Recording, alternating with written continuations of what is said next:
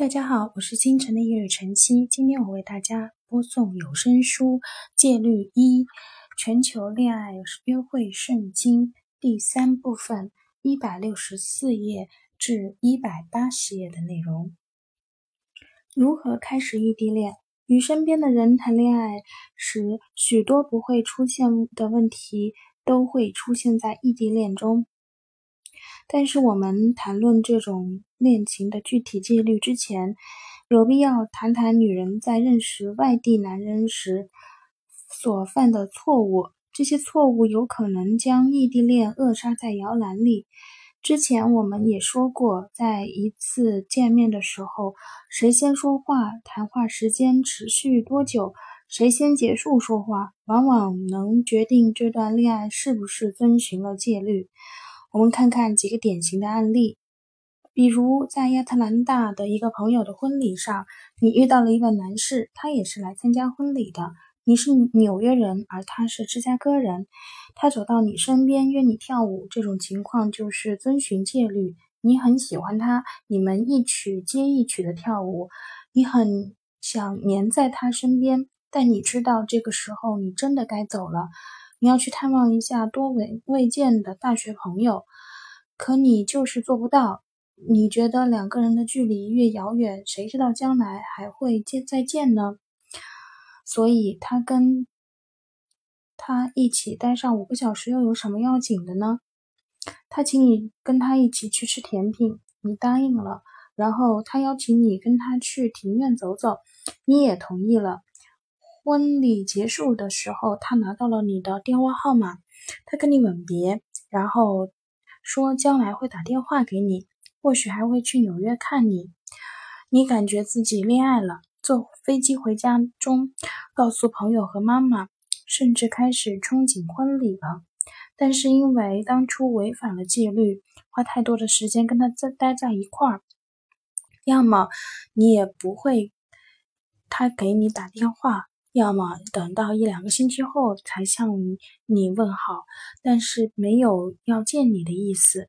你还有可能打电话要你飞到芝加哥去看他，或者他的计划到纽约来看你，但只是顺道来看你，因为他要来这里出差，你自然会觉得受伤、失望。为什么他没有那么喜欢你？他为什么不马上搭飞机来看你呢？看过戒律后，你再想想那晚发生过的事儿，发现自己没有用到欲擒故纵的策略。你跟他足足待了五个小时，他知道你喜欢他，那就完全没有什么可挑战的了。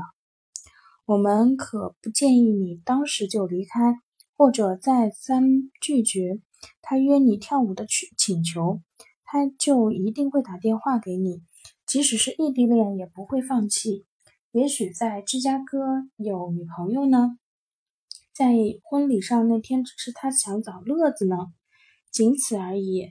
但是如果你不遵循戒律，成功的几率小了，期望值却大了。你投入感情会受伤。如果他对你感兴趣，你表现的难以琢磨。他在回家的飞机上很有可能会想起你，回到芝加哥也会想你，迟早会打电话给你。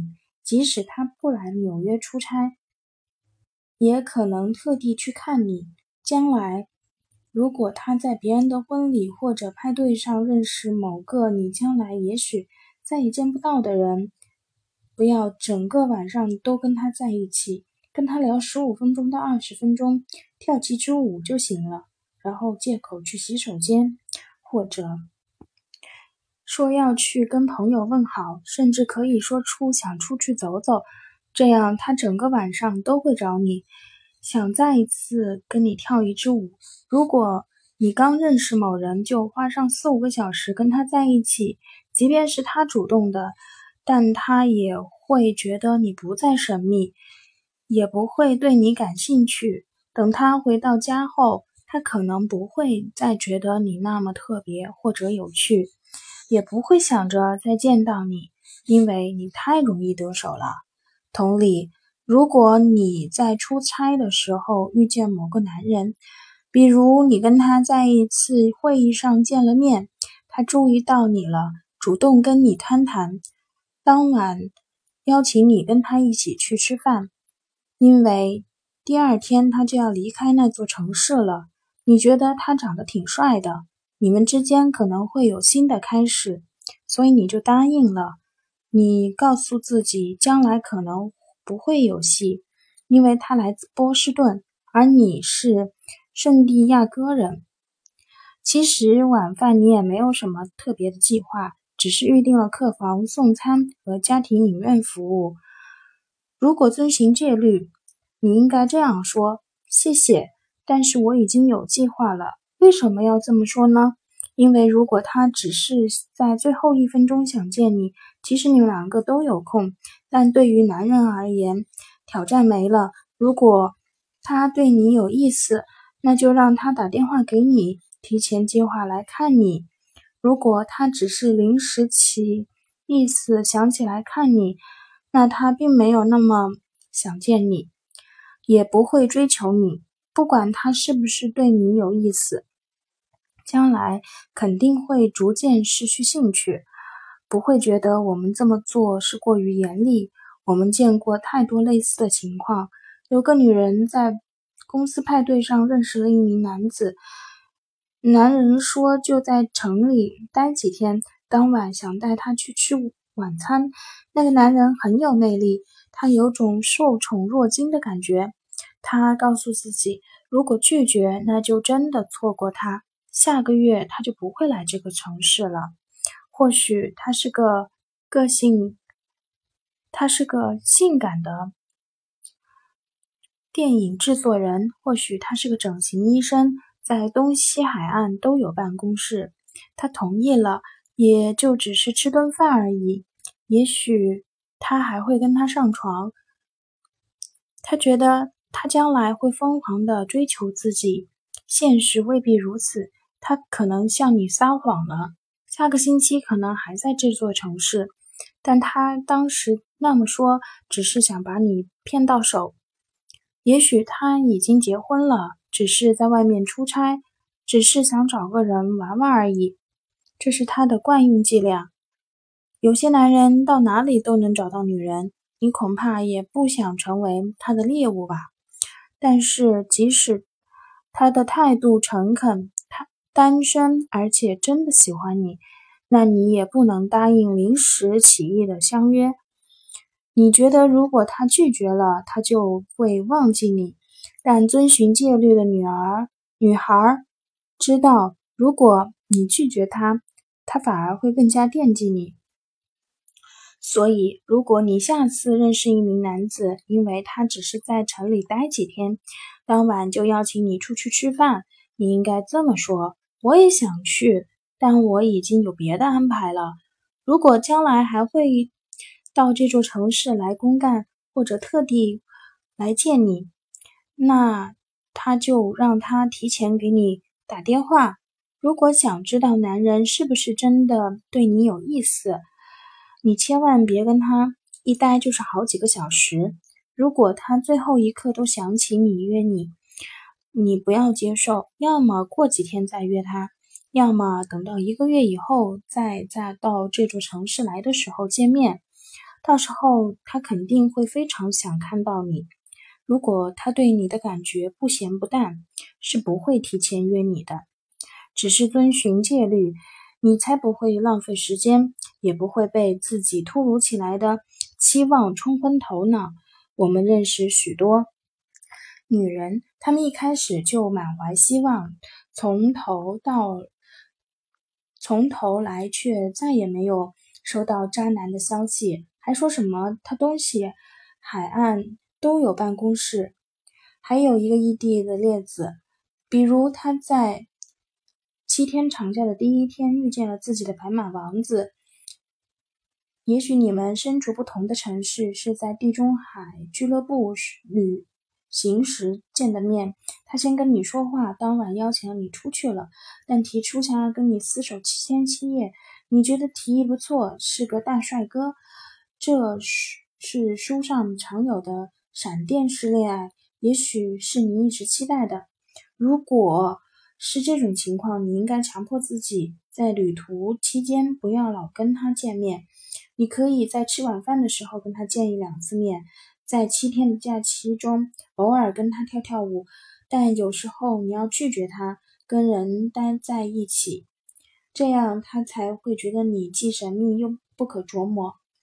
等他回家后，会铁了心的想追求你。结束旅行后。他要是没有再打电话给你，你至少没有把这七天七夜浪费在一个对你没有兴趣的人的身上。慧眼识别渣男，让异地恋成功。假如你正打算开启一段异地恋，早就开始了，这种情况下该遵循怎么样的戒律呢？你不要给他打电话，让他打电话给你。他可以经常给你打电话。但你一定不要没完没了的跟他煲电话粥，因为有些事情应该等他来看你的时候他再说，顶多十五分钟到二十分钟就应该挂断电话，因为是长途电话，讲电话的时间可以比标准的十分钟时间稍长。如果他周末想来看你，那必须在星期三就约你。如果他想追求你，那就先提出来看你，但是他如果说你为什么不来波士顿看我呢？我带你肯尼布奇转转，或者建议你跟他在另外一个城市见面。这个时候你只需要说这个提议挺好的，不过我现在忙得要死，实在抽不开身。别告诉他你在忙什么，也不说你无法脱身的原因，你只需要说。呃，对他友好的态度，他就会知道应该由他来看你了。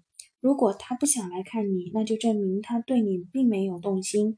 记住，男人有时候喜欢不辞辛苦开车去看球赛、赌去赌场或者去参加大学室友的单身 party，所以他驱车前来看你根本不是难事儿。如果你先去见他，或者他约在你们中间的城市见面，你最好永远都别跟他见面了。约在半道见面，跟你去看他没有什么区别。在恋爱的初级阶段，这都是戒律中不允许的情况。我们经常听见女人说，她们认识了超有钱的男人。在头两次约会的时候，他们就主动提供机票，甚至开着他们的私人飞机带他们回自己家过周末。面对这样的邀请，这些女人自然会觉得受宠若惊，觉得对方很有诚意。我们会告诉他们这样做并不可取，他们应该婉拒，即使他年薪达到了三百万美金，而你只是个为生计苦苦挣扎的秘书。但你仍然应该说谢谢。可惜我这个周末没有空。简单理由就是必须由他来探望你，你必须想方设法的来看你，收拾行李，不怕麻烦，甚至不惜错过棒球的直播节目。对于这种电话有秘书接、工作有秘书安排的男人来说，让他来看你应该不是难事儿。你他只需要稍微努点力。就能在周末的时候跟你厮守在一起，甚至还能跟你享受鱼水之欢。女人有的时候会满脑子装着男人，想着周末的安排，想到什么就做什么。因为记得对方吃辣的，他就会早早在餐厅定位。因为他曾经提到过自己是个汽车爱好者，还会准备两张车展的票。你的努力也许被他注意到。但这样做可能产生适得其反的效果。他会知道你对他有意思，喜欢他，记得他说过的每一句话，知道你每一个星期都在想他，想着两个人周末周末安排的妥妥当当的。他会有种窒息的感觉，你反而不明白他为什么不打电话给你了。他来你所在的城市看过你三次之后。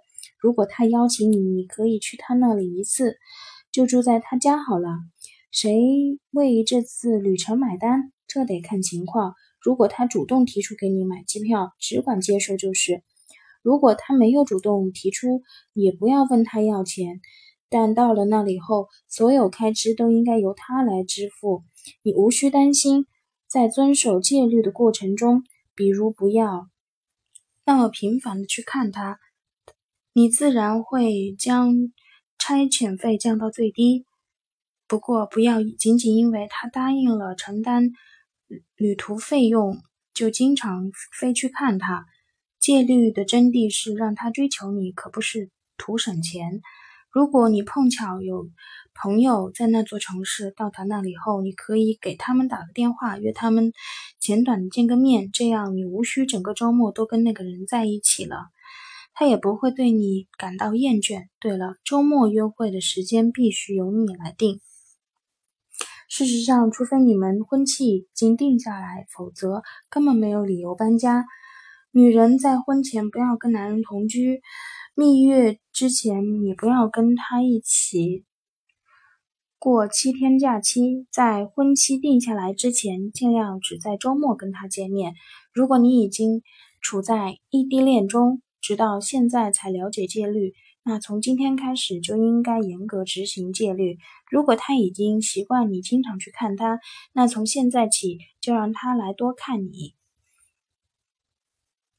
心理咨询师如何评价戒律？前面我们曾告诉你不要担心心理咨询师讨论戒律，大部分心理咨询师都不会建议病人玩欲擒故纵的游戏。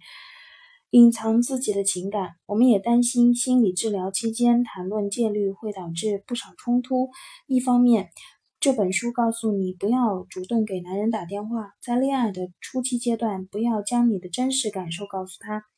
而心理咨询师会对你说，只要你愿意，尽管打电话给他，把真实的想法告诉他，这样才会把你搞晕。因为有些女人早就得到了戒律的帮助。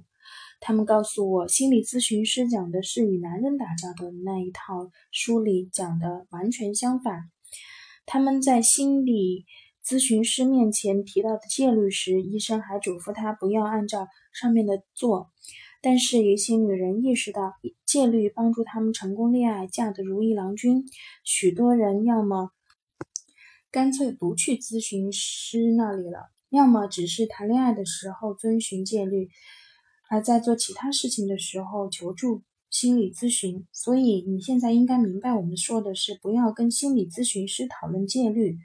我们并非让心理咨询师不要干涉你谈恋爱，只是不想让你们的感到为难。我们欣喜地发现，许多心理咨询师也理解我们的观点，因此戒律出版后，我们收到不神不少精神。治疗医生和社工的来信，他们也认同戒律中的观点，认为戒律为女人提供了不错的指南，而且都这都是他们所需要的，帮助他们树立信心。他们甚至考虑将本书推荐给病人。如果你的心理咨询师叫你完全不用理会戒律，那就应该留意了，比如。如果你的心理咨询师告诉你，要是男人不打电话给你，你可以打电话给他，问问怎么回事，向他表达你的愤怒，或者问他要不要继续这段感情。戒律给出的答案当然不是不给他打电话，但你可以告诉自己，幸亏跟他吹了，我可以寻找下一个幸福了。如果他没有做出任何解释，就不不给你打电话了。那就再也不用跟他联系了。亲们，醒醒吧，别再自欺欺人了。只要你控制得住自己，决定你的幸福的电话或者手机铃声，总有一天会悦耳的响起来的。当然，前提是你要遵循戒律。今天的有声书就播送到这里，谢谢大家。